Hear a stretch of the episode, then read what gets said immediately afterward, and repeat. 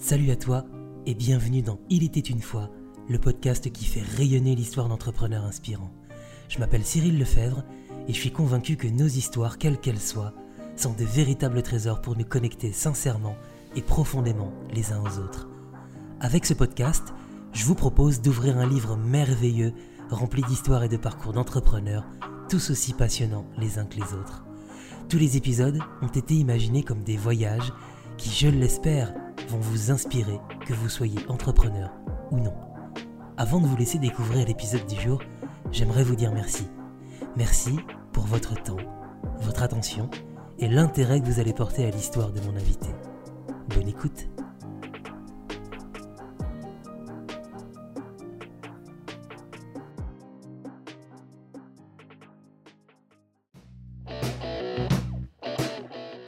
ce nouvel épisode d'Il était une fois, j'ai le plaisir d'accueillir à mon micro la plus jeune invitée depuis la création de ce podcast. La plus jeune est l'une des plus déterminées. Dans le CID, Pierre Corneille fait dire à Rodrigue la chose suivante. Je suis jeune, il est vrai, mais aux âmes bien nées, la valeur n'attend point le nombre des années. Mon invité du jour en est l'illustration. Celle qui se définit comme une faiseuse et une guerrière avance vite très vite. Encore étudiante il y a un peu plus d'un an, elle est aujourd'hui ce que l'on appelle un deuxième cerveau pour les entrepreneurs. Et pas n'importe quel entrepreneur, puisqu'elle travaille, tenez-vous bien, avec deux références du freelancing. J'ai nommé Kylian Talin et Thomas Burbidge, rien que cela. Mon invité est donc deuxième cerveau, mais pas que. Elle a monté trois podcasts en moins d'un an. Oui, vous avez bien entendu, trois podcasts un en solo, un avec sa sœur et un dans lequel elle réalise de très belles interviews. Nous aurons l'occasion d'en parler dans cet épisode. Vous l'aurez compris, celle qui s'apprête à discuter avec moi n'est pas du genre à se tourner les pouces et je suis très content de l'accueillir à mon micro aujourd'hui. Diane Ataya est au micro d'Il était une fois. Salut Diane bah, Déjà, merci beaucoup pour cette introduction. je suis très fière et ça fait, ça fait très plaisir. Surtout que... Euh, on en parlera peut-être plus en détail, mais dans Belle Personne, maintenant, les, j'introduis les épisodes euh, plus par euh, des introductions en amont, mais je fais un test, un test que, un, à parler, un texte de gratitude à l'invité. Ok. Euh, et j'avoue que c'est assez euh, déstabilisant quand c'est que je ne suis pas, c'est pas moi qui l'ai fait. Quand tu te retrouves de l'autre côté. bah oui.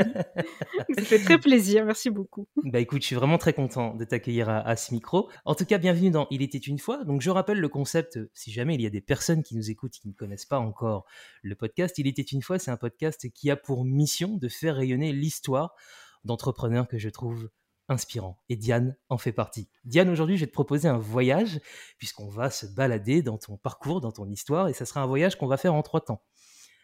Première partie, premier chapitre, on va s'intéresser à ce que tu fais maintenant. Donc, on va euh, explorer ce, métier qui est deuxième cerveau. C'est un métier qui est assez récent. Hein. On aura l'occasion d'en parler pour comprendre exactement ce que tu fais. Ensuite, dans un deuxième temps, on s'intéressera au moment où tu as décidé de te lancer euh, eh bien, dans, dans, cette vie passionnante qui est l'indépendance. Et enfin, dans un troisième temps, on continuera à remonter dans ton histoire pour aller explorer bah, ce qui s'est passé pour toi de, dans l'enfance. Est-ce que tu avais des rêves? Enfin, voilà, on va, on va, se poser plein de questions pour, euh, pour apprendre à te connaître. Est-ce que ça te va déjà comme programme, Diane? Mais c'est parfait. C'est parfait. Bon, première question que j'ai envie de te poser comment est-ce qu'on fait ce voyage? Est-ce qu'on part euh, à pied? Est-ce qu'on part en vélo? Est-ce qu'on part en van, en avion? Euh, euh... Comment comment t'as envie qu'on contemple tout ça? C'est une bonne question. Une bonne question. Alors depuis, euh, bah, depuis que je suis un peu plus euh, indépendante financièrement, mmh. je prends plus souvent le train que l'avion. Bon, il okay. y a aussi euh, Covid, etc. Mais euh, peut-être le train, ouais, je pense que c'est un bon, un bon moyen. ok, eh ben, écoute, c'est parti. On, on embarque dans, dans, le train et on, et on, va faire notre première escale. Bon, on va pas très loin hein, pour cette première partie puisqu'on s'intéresse à ce qui se passe maintenant pour, pour toi. Donc, je le disais dans, dans l'introduction, tu es ce qu'on appelle aujourd'hui un deuxième cerveau. Alors, peut-être qu'il y a des gens qui nous écoutent et qui se disent, mais qu'est-ce que c'est que ce, ce métier-là? Du coup, j'aimerais bien avoir ta définition, toi, de ce qu'est aujourd'hui un deuxième cerveau pour les entrepreneurs. Comment tu, comment tu définirais ce, ce métier?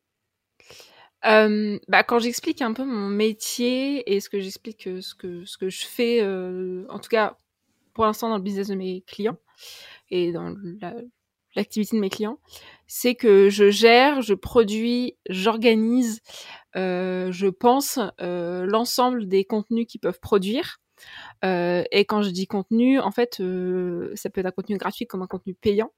Euh, donc, si on prend un exemple très concret, qui en plus est très actuel, bah, c'est moi qui me suis occupée de toute la gestion du planning de production de la saison 5 du podcast de Young World and Finance, donc du podcast de Thomas. Mmh ce qui veut dire très concrètement, bah, faire un planning de production, c'est-à-dire faire un rétro-planning. On liste toutes les tâches qu'il y a à faire. Euh, on passe euh, pas directement sur l'ordi, mais d'abord papier, crayon, post-it. Là, on le voit pas, mais tu ne vois pas, mais j'ai un magnifique, euh, une feuille, magnifique feuille A3 avec des post-it qui sont bien, bien, bien étalés avec tout ce qui est marqué et tout ce qui est à faire. En fait, très concrètement, c'est penser à la place de ses clients. Mmh. et plus globalement, ce serait bras droit ou euh, euh, hmm. online office manager. Euh, mais puisque je n'aime pas faire comme les autres, j'ai décidé de m'appeler deuxième cerveau aussi parce que je trouve que c'est plus, en fait, plus imagé. je rigole beaucoup avec mes clients et c'est un peu marrant sur, sur, le sur le moment, mais c'est aussi une image qui est très forte pour moi et je sais que bah, là, je suis en train d'évoluer aussi dans mes postes. Je suis pas la même chose que quand, le, quand j'ai travaillé au début avec eux. C'est pas, c'est normal et je vais continuer à évoluer et voilà, et c'est très cool.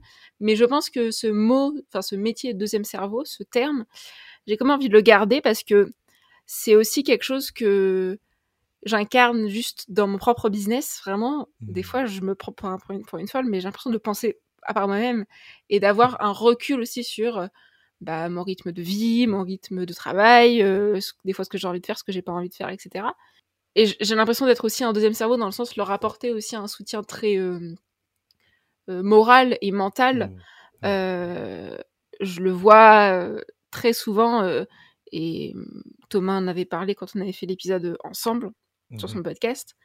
Il disait en fait aussi pourquoi je travaille avec Diane, c'est parce que ça, la profondeur de nos discussions sont très importantes pour lui. Mmh. Euh, alors oui, bah en fait oui, je fais mon travail. Genre désolé de vous dire ça, mais je fais mon travail, je fais de l'organisation.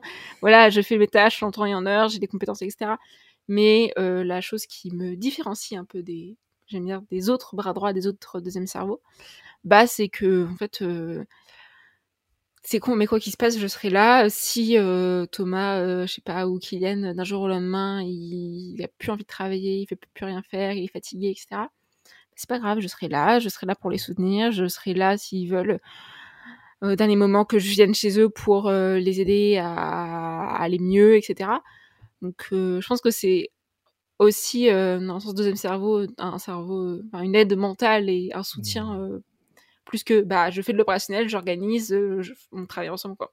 J'ai envie d'avoir aussi cette place humaine dans leur, dans leur vie. Ouais, c'est ce que je comprends là quand, dans, ta réponse, c'est ce côté, ça va bien au-delà finalement du côté opérationnel pour les aider à, structurer, à produire mmh. euh, euh, du contenu. C'est aussi être là, être capable de leur apporter ce soutien euh, mental, d'être vraiment d'être en connexion très profonde. J'ai mmh. l'impression ouais, qu'il se passe quelque chose vraiment de, spécial. donc on aura l'occasion de, de, reparler, je pense, dans la deuxième partie de comment est-ce que tu as commencé à travailler avec eux. Mais moi, ce qui m'intéresse là aujourd'hui de savoir, c'est justement la relation que tu as avec eux c'est, c'est, j'ai l'impression que c'est quand même assez intense d'un point de vue émotionnel. Enfin, il y a, y a, vraiment une belle histoire qui, qui s'installe entre vous, j'ai l'impression. J'ai un énorme besoin de reconnaissance, donc ça va aussi mmh. avec. Hein. Mmh euh, mais euh, du coup, j'ai aussi besoin d'avoir des relations hyper intenses et hyper fusionnelles avec mes clients. Et mmh. ça va aussi avec le fait que je prends pas d'autres clients. En fait, euh, je sais avec Thomas Kian que c'est un peu dire à la vie à la mort, mais euh... non, mais que ouais, c'est beau. Non, mais que je travaille avec eux pour le long terme. Et quand je dis long terme, c'est hmm. pas un an, quoi. C'est des décennies, des décennies. Euh, et qui me voient aussi, euh, même si euh, bah j'ai pas encore, j'ai pas encore des trucs parfaits pour l'instant, qu'ils savent que je vais progresser, qu'ils savent que j'ai envie de progresser aussi je vois que du coup j'ai besoin genre je suis en mode mais j'ai besoin que mes clients ce soient pas juste des clients quoi. Ça me fait marrer des fois quand je quand je les appelle mes clients parce que pour moi c'est pas des clients genre c'est c'est des potes des fois je suis allée chez eux enfin je suis en mode ouais, ça c'est super quand, quand, on arrive, je trouve, à avoir cette relation-là avec, euh, avec ses clients, parce qu'effectivement ce sont des mm. clients à la base, mais quand, quand on arrive à aller au-delà, ça c'est génial. Je trouve qu'on trouve un, on touche à un truc qui est, qui est, qui est spécial et, euh, mm. et ouais, ouais c'est super. Et du coup, moi j'ai une question là aussi qui me vient comme ça. Si on se projette un peu, est-ce que tu penses que ton, ce que tu fais, ça va devenir un, poste vraiment incontournable pour, euh, pour les entrepreneurs en tout cas, qui ont envie de passer à un niveau supérieur, parce que je pense que tu es, aussi arrivé avec eux euh, dans un moment où ils avaient besoin de, passer ce pivot. Mmh. Mais est-ce que tu penses que c'est un métier qui va de plus en plus euh, être utile et, voire même indispensable? Ah bah oui, mais je pense que c'est même le, déjà le cas. Il y a déjà, des hein, personnes, qui, ouais. il y a déjà des personnes qui m'avaient contacté quand je m'étais lancée pour potentiellement travailler avec moi dans le futur. Et bon, bah, le temps, les choses ont fait que j'ai pas pris d'autres clients, etc. Mais je vois, et j'en discutais avec Marine, je crois, dans un épisode, on disait, mais en fait, euh, même nous, genre quand on grandira, mais c'est évident que moi, je vais avoir besoin de quelqu'un qui m'épaule. C'est logique que je vais avoir besoin d'un deuxième cerveau. Parce que même si j'aime bien dire, je suis un deuxième cerveau et je pense à ma place, je, on est obligé, même en termes euh, de tâches, de tâches opérationnelles, mais aussi de charge mentale, de mmh. devoir le déléguer à un moment à quelqu'un. Euh, donc je pense que c'est même déjà le cas. En fait, il y a déjà beaucoup de personnes qui se posent la question de comment créer une équipe, comment commencer à déléguer, etc. Et, euh, et c'est légitime en fait parce que on parlait de la communauté d'Inside, freelancing euh, de Thomas, et, je pense que savoir s'entourer, c'est important. Euh, et c'est même essentiel dans, le domaine entrepreneuriat, dans l'indépendance.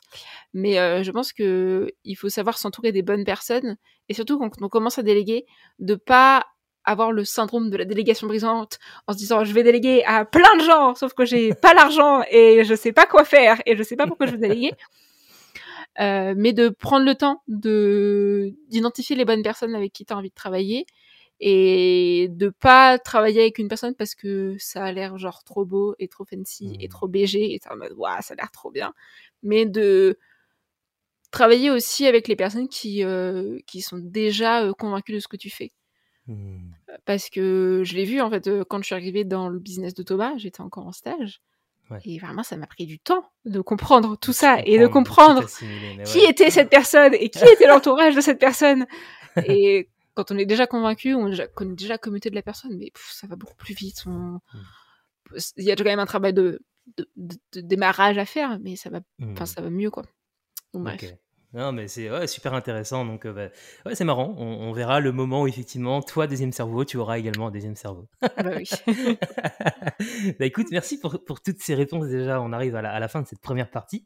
On va pouvoir switcher, donc euh, remonter dans notre train et admirer le paysage pour aller vers ce moment où tu as décidé, euh, alors tu étais encore en études, je crois, on va, on va en parler juste après, mais où tu t'es dit, mais en fait, euh, je crois que moi, le salariat, ça me parle pas trop. en tout cas, euh, j'ai pas envie de suivre la voie que tout le monde prend. du coup, j'ai envie de me lancer. Alors déjà, tu faisais quoi comme étude, toi, Diane, avant de, de, te lancer dans, dans, tout ça? Alors, j'ai fait une école en trois ans qui m'a donné un magnifique bachelor designer éditorial pour tout te dire, c'est un diplôme qui n'est même pas reconnu par l'État, donc euh, je vais pas, euh, je vais pas en parler pendant des heures. Mais euh, j'ai fait une école en, en trois ans qui nous a qui m'a formé entre guillemets euh, à euh, des métiers de la communication comme de l'édition comme euh, à faire de la vidéo autant que du print que de la photo mmh. que du motion design que un peu de dev que un peu plein de choses en fait et c'est très cool parce que ça m'a permis de, de voir ce que j'avais envie de faire et ce que je n'avais pas du tout envie de faire euh, donc ça m'a permis de faire beaucoup de tri euh, et ça m'a permis de m'aiguiller aussi sur euh, sur la carrière que je, enfin pas la carrière, mais le métier que j'avais envie d'incarner et ce que j'avais envie de faire. Donc voilà, ça c'est les études que j'ai faites. et à chaque fin d'année, on avait un stage à faire. Ouais. Et, et pour euh, et à chaque fois ça m'a permis aussi de, de savoir ce que j'avais envie de faire ce que j'avais pas envie de faire. J'étais en mode ah ça, ce milieu il m'intéresse. Ah ce milieu il m'intéresse pas du tout. Ah ça ça m'intéresse. Par contre ça ça m'intéresse pas du tout. Donc ça m'a permis aussi de forger un peu mes mes skills sachant qu'au début avant de me découvrir l'entrepreneuriat etc je voulais vraiment être salarié et je me disais non mais l'indépendance mais je serais jamais assez euh, organisée et structurée chez moi pour être indépendante Spoiler, c'était totalement faux. ça, c'est très drôle. Ça, c'est marrant que tu dis ça parce qu'effectivement, c'est derrière ce qui te permet finalement d'en faire une force. Ouais, c'est marrant. Ah ouais, tu te voyais pas du tout. Euh... Ah non. lancé. C'était une montagne pour toi? C'était un, un, truc bah, accessible un peu? C'est pas que c'était une montagne, mais je me disais un peu, tu sais, je pense qu'on s'est tous dit ça ouais, eux, ils y arrivent, mais moi, non, mais jamais, quoi. Genre, euh, non, mais moi, indépendante, mais moi, j'arriverais à avoir une routine pour me réveiller, pour faire mes trucs à l'heure et tout, j'arriverais jamais à faire ça, à faire ça. Alors que, euh, contrairement, bah, durant mes études, j'étais un peu, c'est le syndrome de la bonne élève, qui fait ses trucs en avance, qui fait ses trucs à l'heure, qui lève la main, qui fait, qui toujours des super bonnes notes et tout. Donc, euh, vraiment, voilà, hein, euh, pas toujours croire ce qu'on dit pendant ses études. et donc du coup, c'est c'est pendant une période de stage où c'est d'ailleurs c'est ton dernier stage puisque mmh. après t'as pas t'es sorti de l'école. Donc là, est-ce que tu peux nous raconter ce moment-là où du coup tu trouves ce stage avec Thomas? Parce que je en plus l'anecdote mmh. elle, elle, est assez marrante et j'aimerais bien que tu nous racontes aussi justement ce qui se joue dans, dans ta tête à ce moment-là. Oui. Alors, pour euh, comprendre et pour euh, comprendre comment j'ai rencontré Thomas, il faut revenir. Euh, donc, j'ai fait mon stage de mi-mai à mi-octobre, donc pas de cette année, mais de l'année dernière, donc en 2020. Ouais, 2020. Ok. et j'ai l'histoire commence en juin 2019. Euh, donc ça date un peu.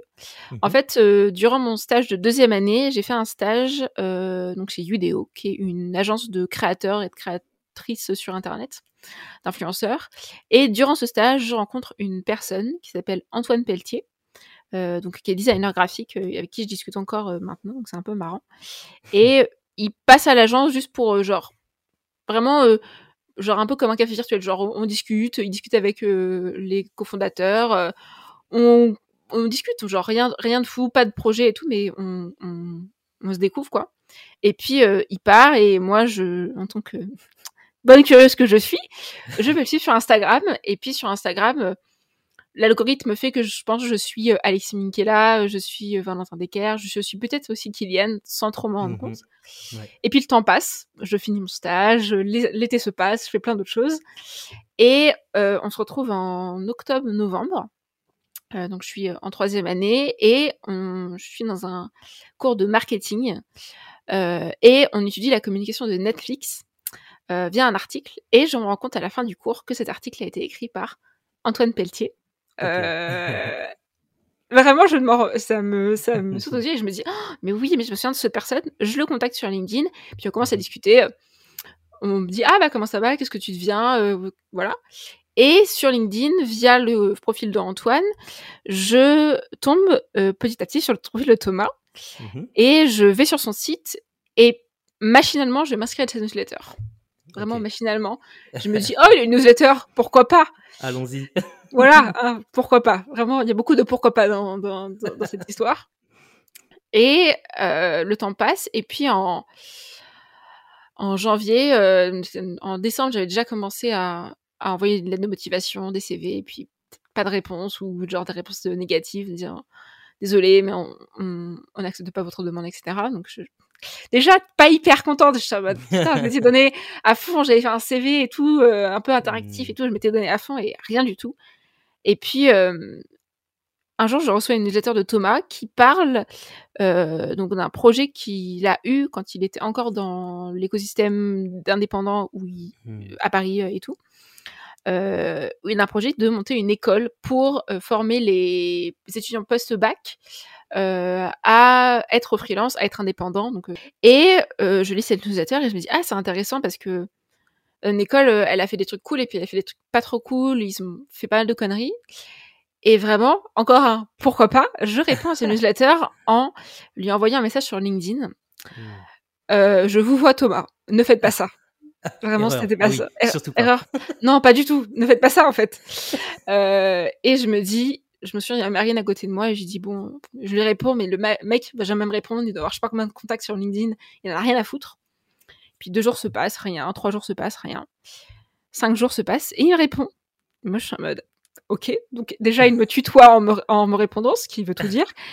et il me dit, euh, ah, mais c'est intéressant ce que tu dis parce que, euh, nous, c'est pas ce qu'on a envie de construire. On a envie de construire un truc hyper humain et qui se centrer aussi sur l'apprentissage et de vraiment euh, mettre euh, l'étudiant au service de son apprentissage.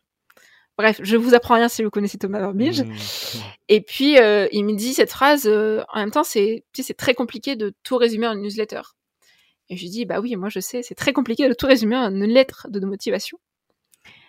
Et il me dit cette phrase qui, je pense, restera un peu gravée dans ma mémoire, c'est ah mais il faut pas faire de l'aide de motivation, il faut faire des audios, euh, une peinture, un origami. Et à moi, je pète un câble parce que je me dis cette personne est folle. et je me revois vraiment, je pense que c'était sur mon téléphone que je lui ai envoyé des messages. Et donc j'étais assise à ma table et puis à côté il y a Marine et je regarde Marine et je me dis il y a un truc à tenter. Et il m'envoie un message juste après de dire Et du coup, tu cherches ton stage dans quoi? Hmm. Bon, bah, moi, je saute sur l'occasion, vraiment, en proposant stage, je dis pas non, hein.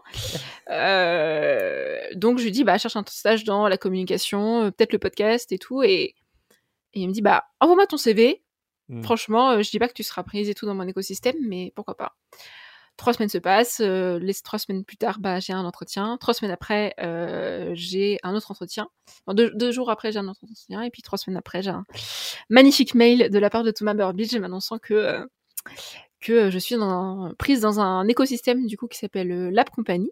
Mmh qui est un écosystème qui rassemble, je sais pas, au moins 50 indépendants freelance mmh partout en France et même partout dans le monde, qui est aussi des digital nomades, mmh euh, pour faire un stage de 5 mois. Donc en fait, pendant 5 mois, j'ai été euh, tout le temps avec des indépendants, euh, avec des freelances euh, de tout âge. Euh, j'ai travaillé avec des personnes qui en avaient, bah, Thomas il a 27 ans maintenant, personnes qui avaient la vingtaine, comme des personnes qui avaient la cinquantaine ou la soixantaine. Euh, qui travaillaient sur des sujets totalement différents, euh, des gens qui faisaient euh, du web, comme des gens qui faisaient du print, comme des gens qui faisaient des relations presse et qui étaient chargés de projets, qui, qui faisaient plein de choses en fait. Donc donc c'est un peu l'histoire de comment j'ai rencontré Thomas et c'est un peu j'aime bien dire ça parce que c'est un peu ça fait un peu scénario de comédie romantique ou comédie hollywoodienne, tu vois.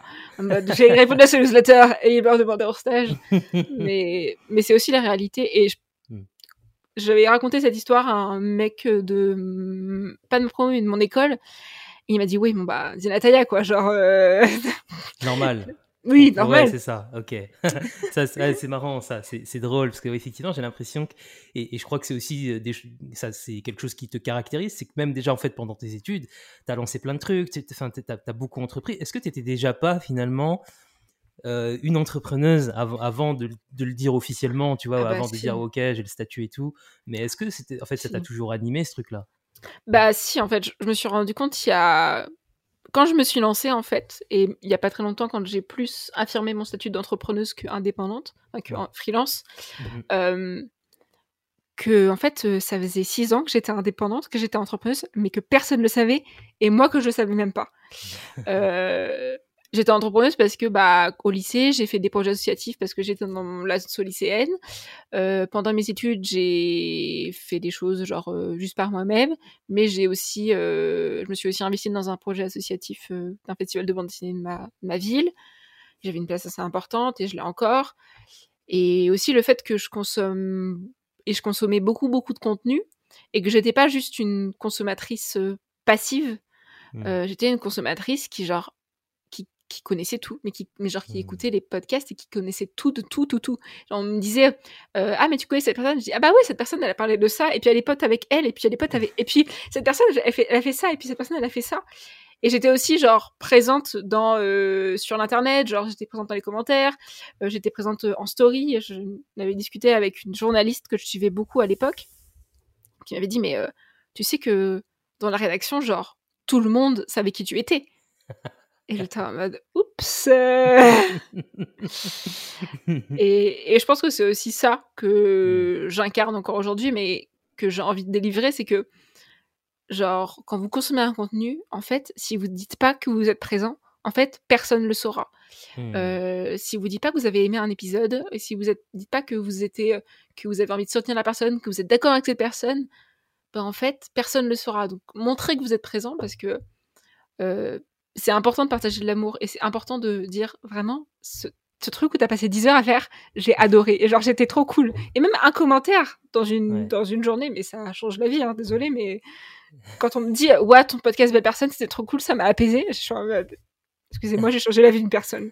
non mais c'est vrai, c'est vrai ce que tu dis. Moi, je te, rejoins là-dessus sur ce côté. Euh, on se rend pas compte de la de la puissance. Juste un petit commentaire et tout, un petit message en, en, privé ou quoi. C'est mm. vrai que ça fait du bien. Et, euh, et, et je pense c'est aussi un truc qu'on peut conseiller aux, gens qui nous écoutent, peu importe où vous en êtes dans, dans votre aventure, mais je pense que ce que j'aime aussi chez Diane, c'est que finalement, elle a construit ce qu'on appelle sa marque personnelle très tôt, en fait. Le fait d'être mmh. présente, comme tu dis, dans les commentaires, dans, les, dans, la création de contenu, euh, le, fait d'avoir lancé tes podcasts et tout, ça, c'est quelque chose, et d'ailleurs, je pense que tu, tu, vas nous en parler, mais c'est quelque chose qu'on vous encourage à faire à fond, quoi, parce que pour créer un, voilà, un univers et créer un lien avec les gens que vous avez envie d'accompagner. Mais c'est génial parce qu'on te connaît en fait. Tu es déjà mmh. une référence alors que tu n'as même pas encore des offres.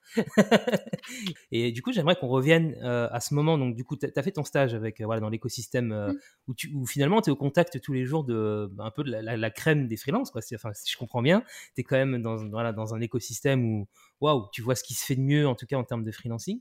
Et ça, euh, j'imagine que ça joue dans ta tête. Euh, et, et, c'est à quel moment tu te souviens justement de ce moment où tu dis, mais en fait, bah, je veux en faire partie aussi de ce monde-là?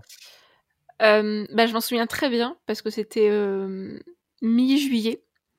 En fait, il y a eu deux choses qui sont arrivées un peu en même temps.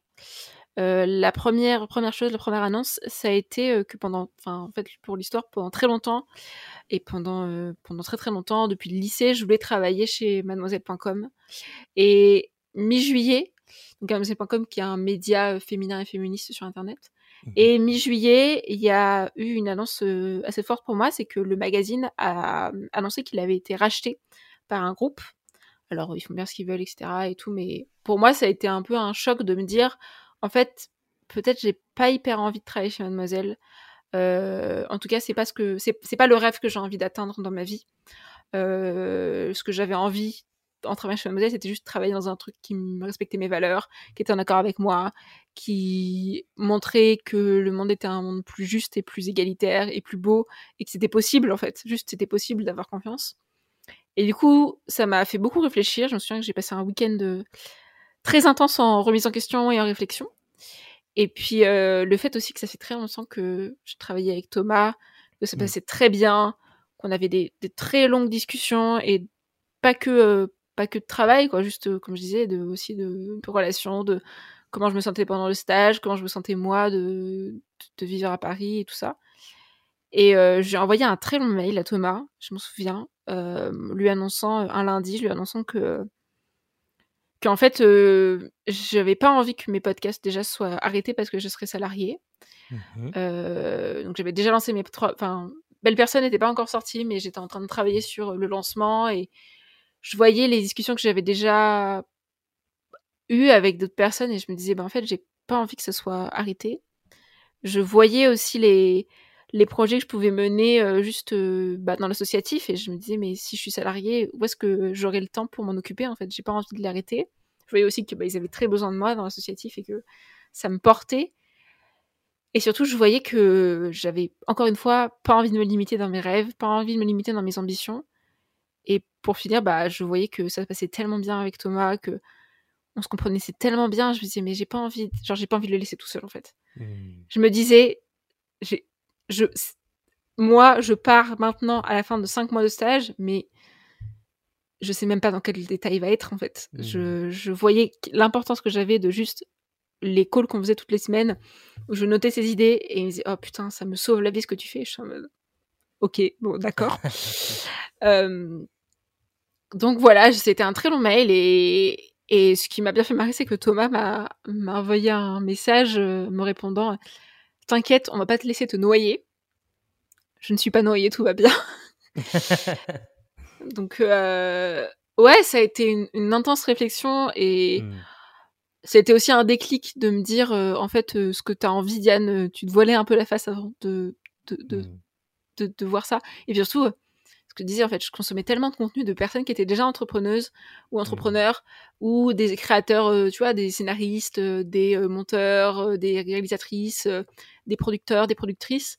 Et je me disais, waouh, c'est impressionnant. Et je me suis rendu compte en même temps aussi que j'avais toujours voulu, genre j'étais toujours fascinée par les making-of, par les podcasts qui parlaient des dessous. Et j'étais en mode, waouh, c'est fascinant. Et mmh. en fait, quand j'ai monté mes podcasts, euh, j'ai fait les deux parties. J'étais en coulisses, j'étais euh, la mhm. chargée de production, la community manager, la réalisatrice, euh, la chargée de production, enfin tu vois tous ces métiers et tout. Et en même temps, bah, j'étais sur le devant de la scène. C'est moi qui faisais la promotion, c'est moi qui prenais la parole en disant bah ça c'est mon podcast et c'est moi qui parle et c'est mon avis, c'est mes valeurs. que j'avais pas envie d'être juste salariée, j'avais pas envie d'être juste, j'avais pas envie de continuer mes études aussi. C'était quelque chose qui me, qui, était plus du tout en accord avec moi. Mmh et je savais aussi, je pense que c'est encore actuel, c'est que je savais que j'allais apprendre très facilement. Alors je savais mmh. que apprendre de toute façon ça fait partie de la vie et que je savais que n'importe quelle expérience allait m'apprendre des choses. donc je me suis dit, allez pourquoi pas en fait. Vas-y, t'as qu'une vie, mmh.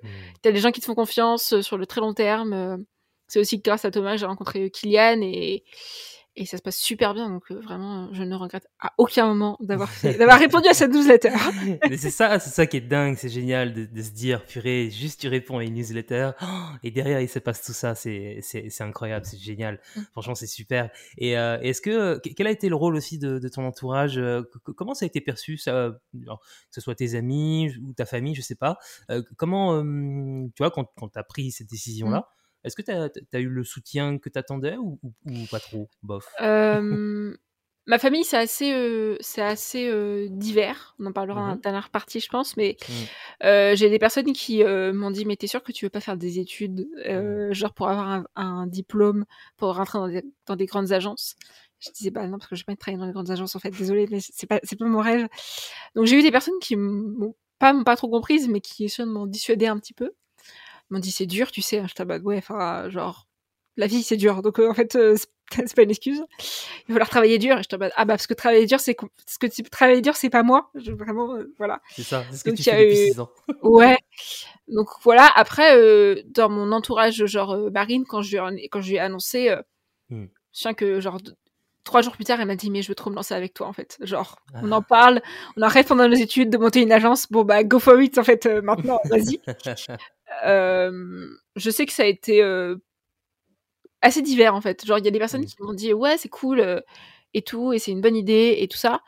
et puis il y a d'autres personnes qui m'ont dit «Hmm, ouais, c'est une bonne idée, mais tu peux pas demander à genre 7 personnes Et j'étais en mode mais genre ça fait 5 mois que je suis avec des indépendants, peut-être je peux demander aux indépendants avec qui je travaille.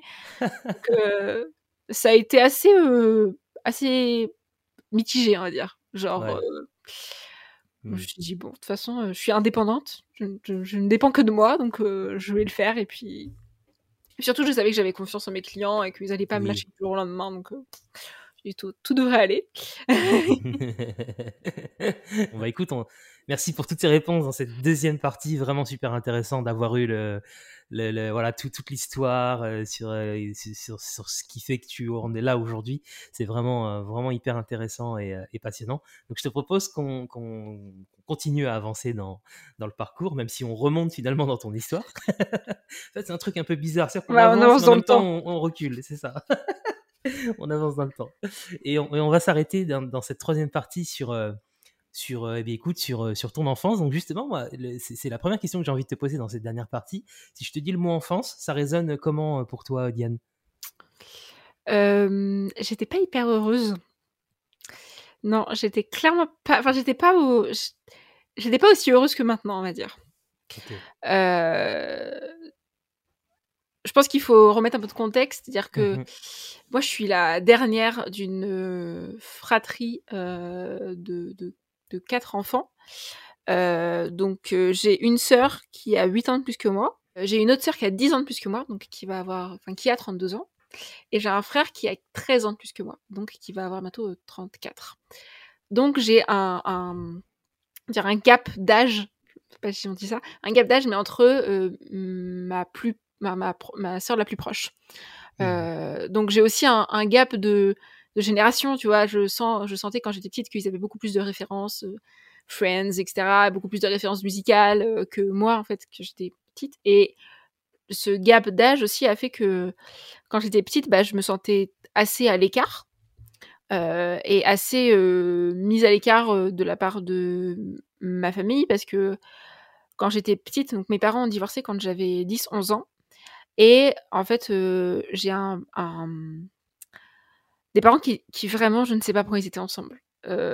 Ma mère est très différente de mon père, mon père est très différent de ma mère. Ils sont à des années-lumière d'état d'esprit, de même de référence, de plein de choses.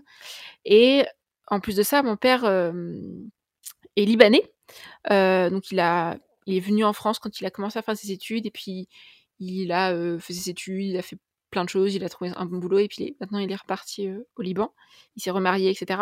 Mais au, à savoir qu'au Liban, il y a une, une culture, très patriarcale et très l'homme, c'est la force, le courage et toutes ces choses qui me sont de plus en plus en incompréhension. Euh, tout ce qui touche à la masculinité toxique et qui vraiment me, me correspondent pas du tout. Et bah, le fait que même si mon père euh, m'a pu m'apporter des choses, bah, en fait il a copié en fait ce modèle et il a été éduqué dans ce modèle. Donc euh, mon père est, clairement un, un exemple de masculinité toxique, en tout cas pour moi. Et quand j'étais petite, bah, mes parents s'engueulaient très très souvent. Et j'ai des souvenirs de moi petite de mes parents qui s'engueulent ou de mon père qui s'engueule avec mes frères et sœurs ou voilà et de moi qui me réfugie dans une euh, chambre euh, ferme les portes et qui pleure toute seule parce que parce qu'en fait c'était la seule solution même si je pense euh, euh, mes frères et sœurs et j'en ai déjà parlé avec eux bah se sentaient enfin ils savaient pas quoi faire en fait face à moi aussi et c'est compréhensible. Moi c'était la seule solution et je me sentais très seule par le fait que on venait pas m'aider, on venait pas me secourir en fait de de cette tristesse qui m'anéantissait. Euh, et surtout quand j'ai grandi, quand mes parents sont divorcés, ça, ça s'est entre guillemets mieux passé parce que je me sentais moins enfermée. Mais en fait, euh, j'ai cru ça. Et en fait, quand mes parents ont divorcé, je me suis retrouvée toute seule. Donc, je, ne suis pas de Paris, mais je suis de Tours. Et je me mhm. suis retrouvée littéralement toute seule avec ma mère parce que j'ai mon frère qui a été faire ses études à Paris. J'ai une sœur donc euh, qui a 10 ans plus que moi, qui est partie faire ses études euh, en Angleterre et qui maintenant y mmh. vit. Et j'ai une autre sœur qui, deux ans plus tard, est partie faire euh, ses études à La Rochelle. Donc encore une fois, je me suis retrouvée très seule et très triste. Et vraiment, j'étais en mmh. mode super, merci, le soutien, c'est super la fratrie. Je... Merci beaucoup. Bon, avec le temps, j'ai pu en discuter avec eux et j'ai compris aussi que, bah, en fait, ils avaient aussi besoin de d'espace et de partir de cette ville aussi qui leur euh, faisait beaucoup de mal et qui leur rappelait aussi des choses pas, pas hyper euh, positives.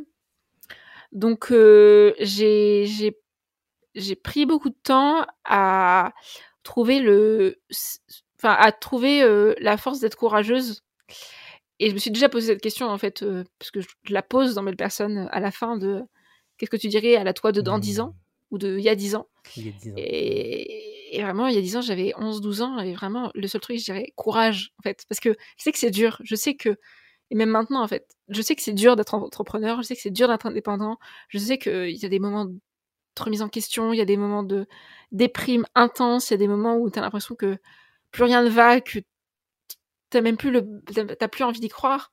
En fait, courage. Parce que cette force aussi que j'ai maintenant, et comme tu dis, qui t'impressionne aussi, et qui impressionne mes clients et qui impressionne les personnes que je rencontre, en fait, je la tiens aussi de ces moments compliqués qui ont été très compliqués pour moi et où j'avais l'impression que que je devais avoir l'attente aussi de et la confiance et la l'approbation des autres pour y aller, pour me mettre en mouvement et pour créer des choses. Et euh, je vais passer toutes les étapes parce que c'est très long et tout ça, mais le jour où mon père euh, a décidé qu'il paierait plus ma pension alimentaire, donc j'avais 19 ans, mmh j'ai aussi pris conscience que c'était pas en attendant que lui me donne confiance en moi que j'allais pouvoir faire des choses et que j'allais pouvoir lancer des projets et que j'allais pouvoir je n'importe quoi euh, faire des podcasts euh, lancer mmh. euh, des idées lancer des créations lancer des choses que enfin c'était pas en attendant que ça allait se mettre en place Mmh. C'est à ce moment-là que j'ai plus pris conscience de, comment dire, de ma part de faiseuse, tu vois.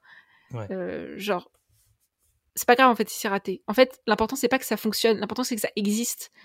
Mmh. Parce que peut-être ça fera écho à quelqu'un dans 10 ans, dans 15 ans, dans 20 ans, dans 30 ans. Mais l'important c'est que ça existe et que ton message, il soit pas. Enfin, c'est ce que je dis, moi. J'ai tellement de trucs qui me viennent en tête, qui, qui sont dans ma tête et qui bourrinent en moi, que des fois, la seule façon de lâcher prise et de être plus sereine ou plus serein, bah, c'est de lâcher tes idées et te dire, en fait, j'ai besoin que ça existe. Au moins, ça existe sur Internet. Et peut-être ça fera écho à quelqu'un, peut-être ça fera pas écho, mais au moins c'est là et c'est pas grave, quoi.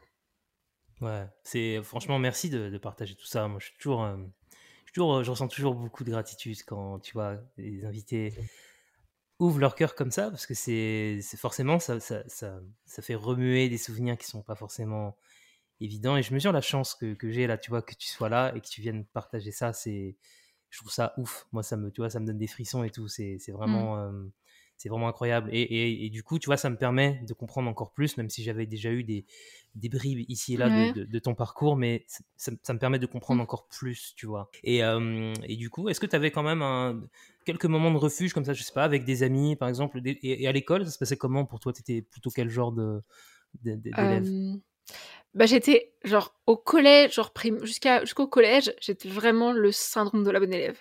Mais okay. genre, la bonne élève qui a euh, des notes entre 14 sur 20 et 20 sur 20, qui euh, lève la main, qui euh, hyper à l'aise à l'oral, qui fait plein de trucs. Bon, pendant très longtemps, j'étais très timide.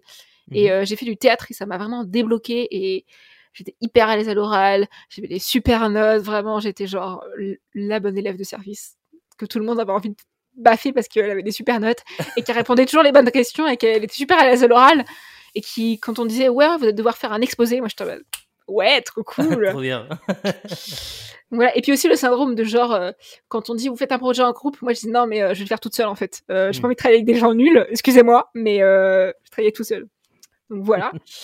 Et quand je suis arrivée en seconde, ça a été très compliqué. C'était une année assez, assez charnière parce qu'en fait, j'étais la bonne élève, mais tu sais, je, genre, je, je travaillais pas euh, de malade, genre je, je, passais pas des heures à, réviser mes contrôles, mais j'avais toujours des bonnes notes. Genre j'avais toujours des, je sais pas, entre 14 et 20, tu vois, genre je me oh, j'ai des bonnes notes. Tu vois, j'avais des 15, alors que j'avais relu juste ma, même pas ma copie, euh, j'avais relu mon cours, même pas le soir, j'étais en mode, pas besoin de faire plus, hein, franchement, euh, j'ai des bonnes, des bonnes notes, pourquoi se casser, le tête, ça la tête, se casser la tête? Et en seconde, ça a été très compliqué parce que ça a eu un, en fait, j'ai pas réussi à, en fait, le truc, c'est qu'on m'avait jamais appris à apprendre. Et quand je suis arrivée en seconde, euh, j'avais des trucs à apprendre et je m'étais en mode, bah, je vais faire comme avant, parce que en fait, ça fonctionnait. Et ça fonctionnait plus, en fait. Euh, j'avais, euh, genre, je suis passée, je sais pas, d'une moyenne de 14 à 10 ou à 9, 8. Et j'étais en mode, mais attendez, on est, c'est pas, c'est pas logique.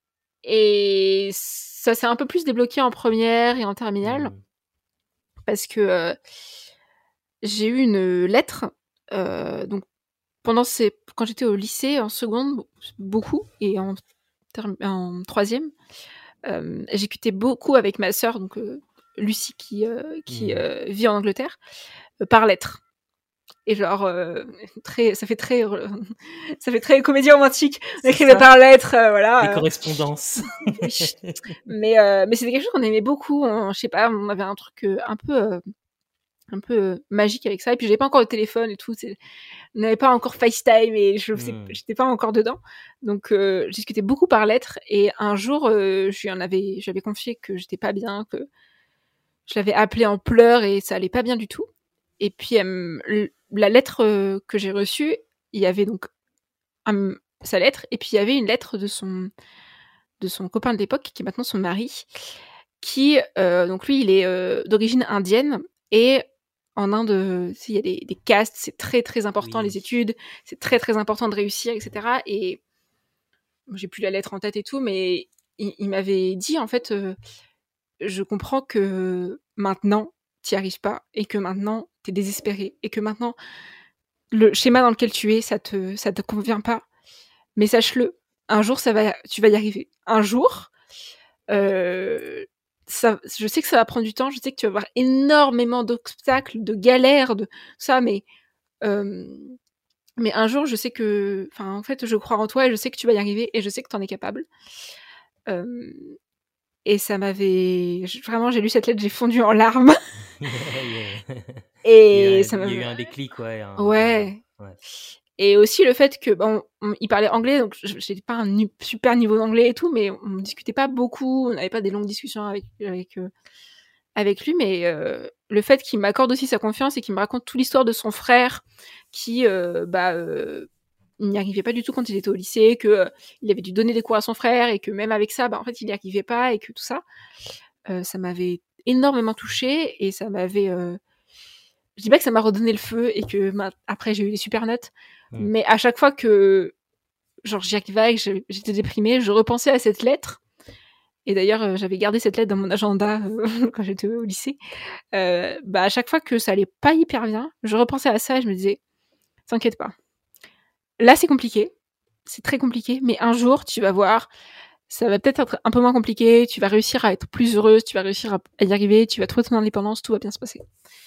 Et, euh, et ouais, et surtout, euh, ça m'a aussi débloqué que pendant mes études, euh, genre mes notes, je n'avais plus rien à foutre. Mais mmh. vraiment, je m'en foutais. Surtout que je savais que j'allais passer les années. Enfin, on n'avait pas de truc de notes dans, mon, dans mon mmh. école. On, savait qu'on allait tous passer dans les études supérieures, dans, les, mmh. dans chaque année après.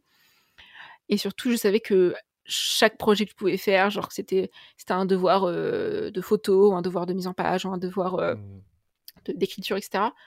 je savais que surtout je le faisais pour moi et que j'étais en mode bon, j'ai 8 de moyenne en, je en français, mais c'est pas grave en fait. Euh, mmh. J'aurais peut-être 15 en mise en page, tu vois, donc c'est pas grave.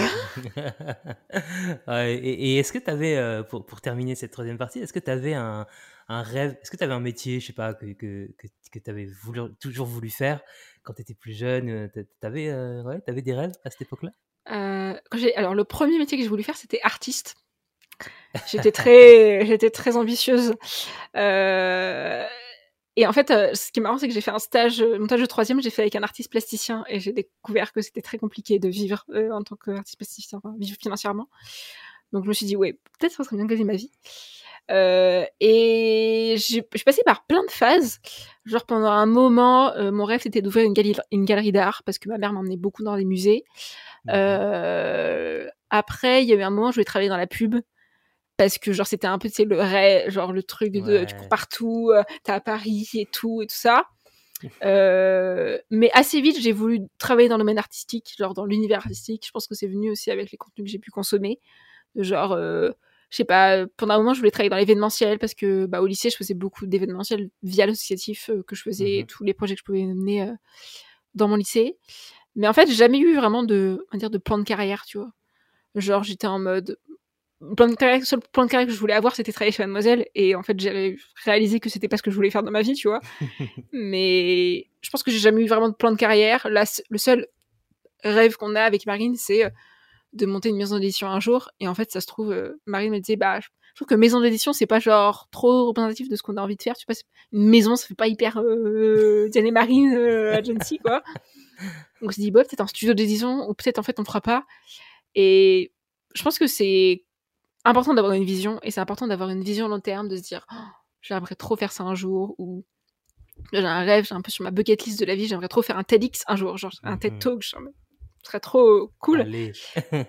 euh, mais mais j'ai pas trop de plan de carrière parce que mmh. j'ai pas envie de me mettre la pression aussi. Et en fait, les choses arriveront quand elles arriveront. Et peut-être ce sera cool, peut-être ce sera pas cool, mais prends ton temps. Vraiment, on a toute la vie devant nous. Mmh euh, et aussi de faire confiance aux échecs que tu peux avoir, je pense. Mmh Très important. Euh, et les remises en question aussi. Enfin, moi, c'est ça, tu vois. Genre, au début, j'ai voulu faire une artiste, après, j'ai voulu faire une galerie d'art, après, j'ai voulu travailler chez Mademoiselle, après, j'ai voulu faire autre chose. C'est pas grave. Genre, on a toute la vie devant nous, et puis, puis ça ira, et puis au pire, on, on ratera. Et vraiment, je, je crois que j'ai écrit une newsletter ce matin, et j'ai mis une phrase, j'ai dit kiffe tes galères parce que tu en auras beaucoup plus que des réussites. ça, c'est bien vrai. Et, je pense que ça se vérifie en plus chez, chez mais même chez ceux qui réussissent énormément aujourd'hui. On les connaît tous.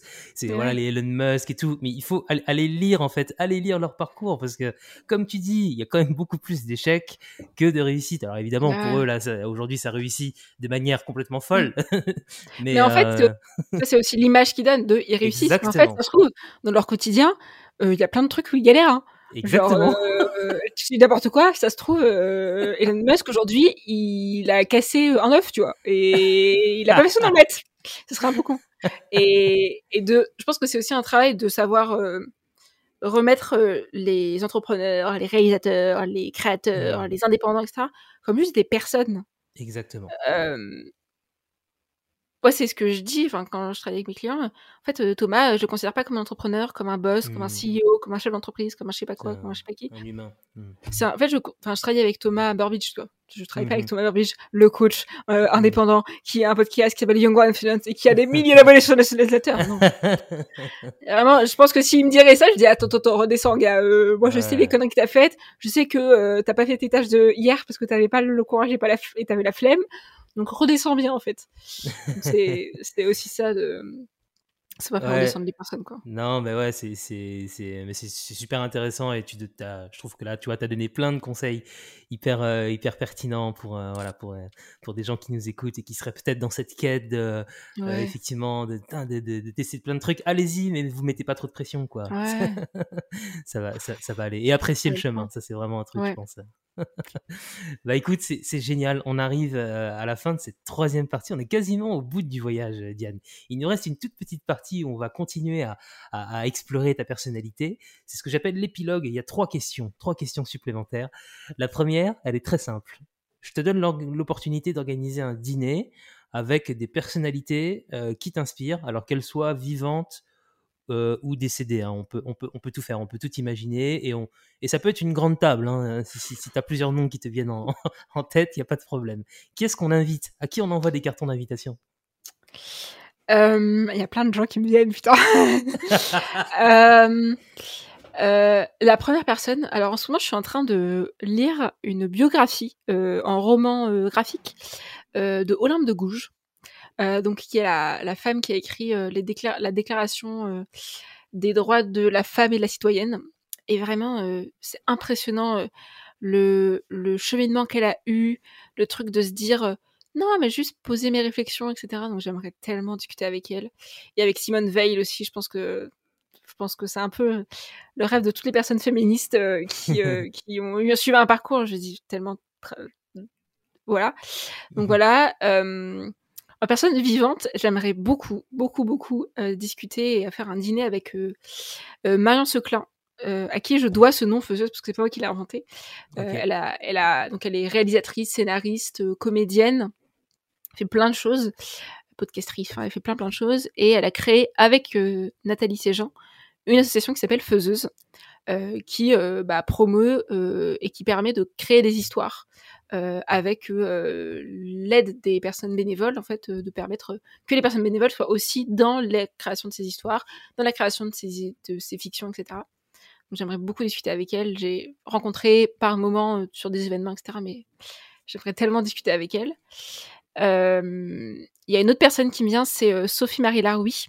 Donc il y a le podcast À bientôt de te revoir et On est chez nous, chez Binge Audio, et qui, euh, je trouve, incarne bien ce, cette posture de guerrière, euh, de euh, vraiment tu veux qu'on se batte? Tu, tu veux discuter? On va discuter, mais calme-toi bien d'abord. Euh, et elle m'impressionne beaucoup. Enfin, je, je, elle, elle m'impressionne surtout par sa posture et pour son, son, son militantisme. Et puis une dernière personne qui euh, m'inspire euh, depuis que j'ai rencontré Thomas, parce que c'est lui qui m'en a parlé, qui m'a fait découvrir cette personne, c'est euh, Gary V, Gary Vaynerchuk. Mais tu sais, petit aparté, lui, tu sais que j'ai beaucoup de cartons d'invitation à envoyer Ouais, non, mais, à ce gars-là, parce que tous les invités de cette deuxième saison d'Il était une fois veulent manger avec Gary Vee. Ah bah oui, non mais moi, non, moi je veux manger avec lui, je veux travailler pour lui, vraiment avec Marine. Je disais, On met, on monte une maison d'édition, on publie un bouquin de, ce, de Gary Vee, hein, c'est même pas discutable. J'ai envie de l'avoir dans un épisode de podcast parce que c'est même pas discutable. En fait, je veux, je, je veux tout savoir de lui. Et en ce moment, je suis en train de lire. Euh, euh, euh, donc, en, en anglais, c'est Crash It. En français, c'est Casser la Hmm. baraque. Donc, c'est très moche ça. en français. Et je suis en train, ouais.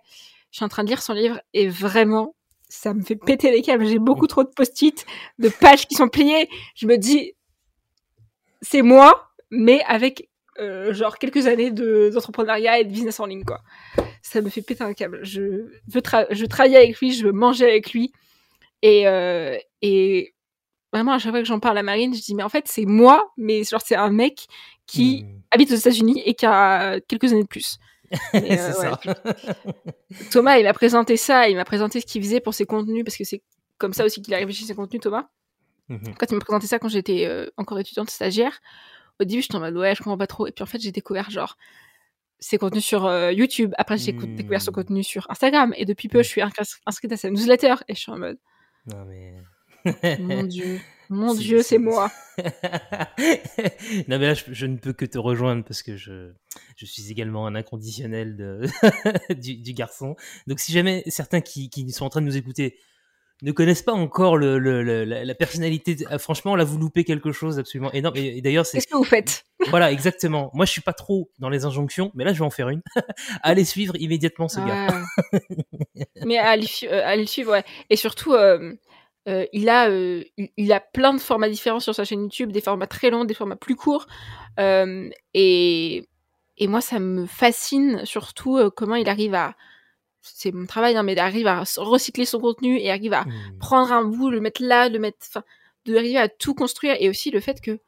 euh, grâce à ses contenus, il a construit des bouquins, que en fait après Mm. il a construit des conférences et tout. Enfin, c'est impressionnant. C'est euh, ouais, non mais c'est le modèle hein. Je pense c'est effectivement le modèle euh, c'est là je, je pense qu'on peut pas faire mieux aujourd'hui en termes de, de création de contenu euh, c'est juste la folie. Bah écoute c'est bon on a, on a la liste pour, pour ton dîner c'est un, un beau dîner ma foi hein, mine de rien. C'est c'est vraiment vraiment cool. Deuxième question Diane je te donne une baguette magique on peut se téléporter n'importe où.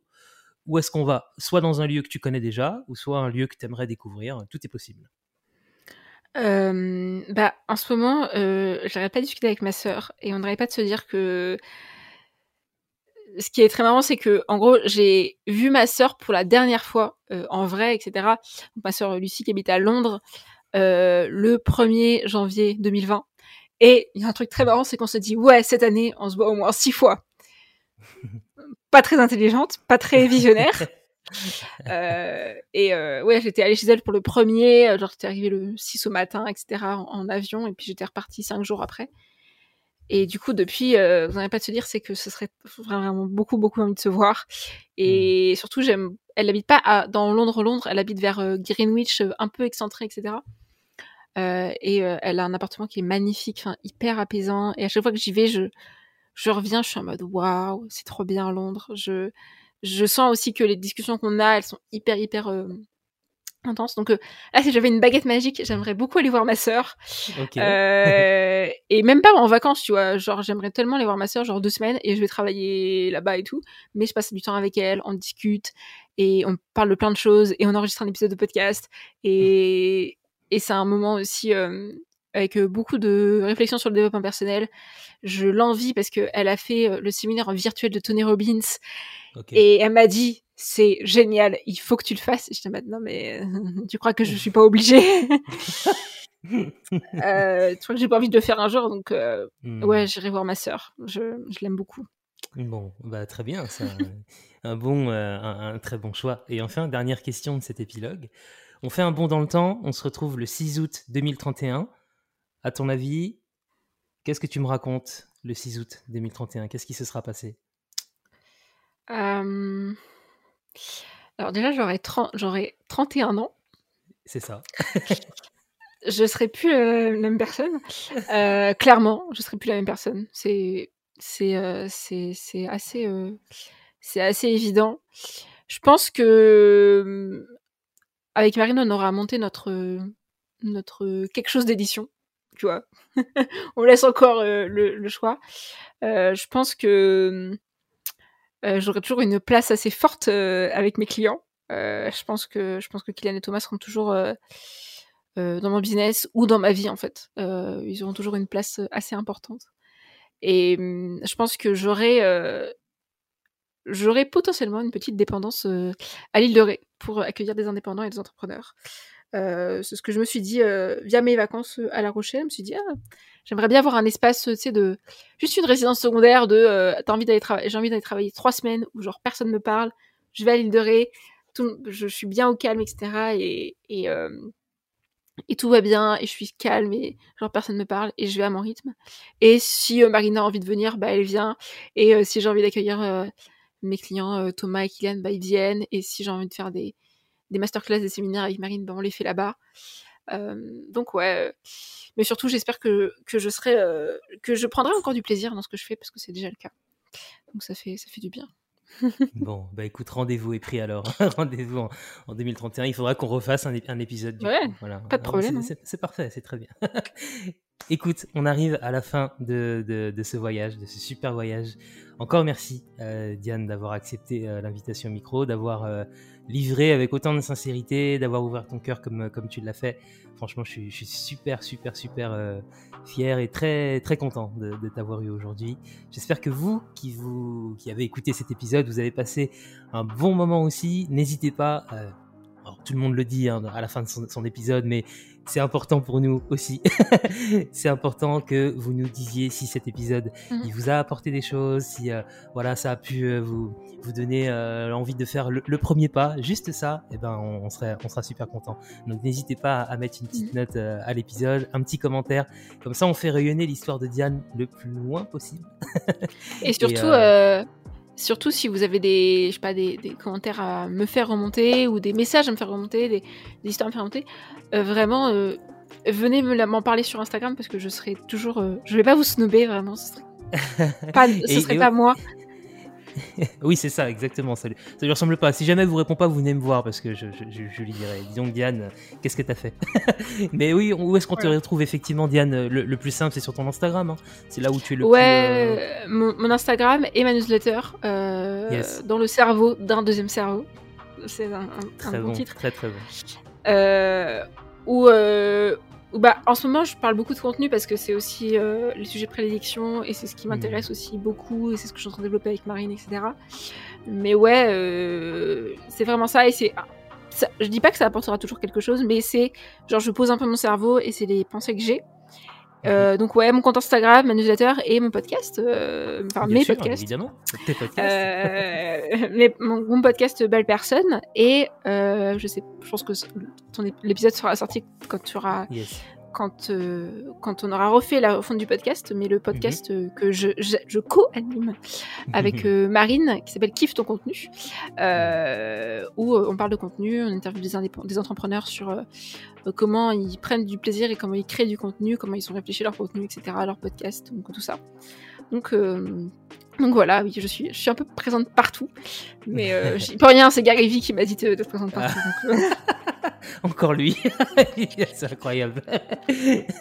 non, mais ouais, écoute, euh, c'est super. Euh, n'hésitez pas effectivement à aller parler à Diane, euh, super cool. Vous, ne serez pas déçus. Puis allez la suivre évidemment, hein, ça, ça, vous donnera plein d'inspiration et, et vraiment, euh, encore une fois, merci Diane. J'espère que tu as apprécié le voyage. En tout cas, comment bah tu as ressenti le, Ouais, bon. Non, mais oui, c'était super. Et je t'avais dit, j'avais écouté les épisodes, un, un épisode avant.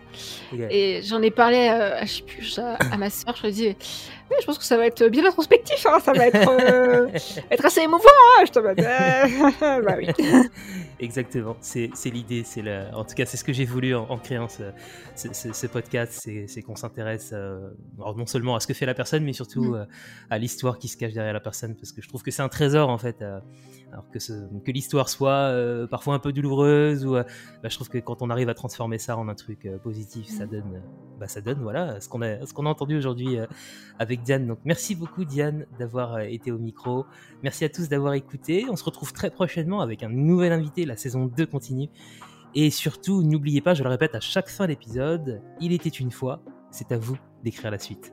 À bientôt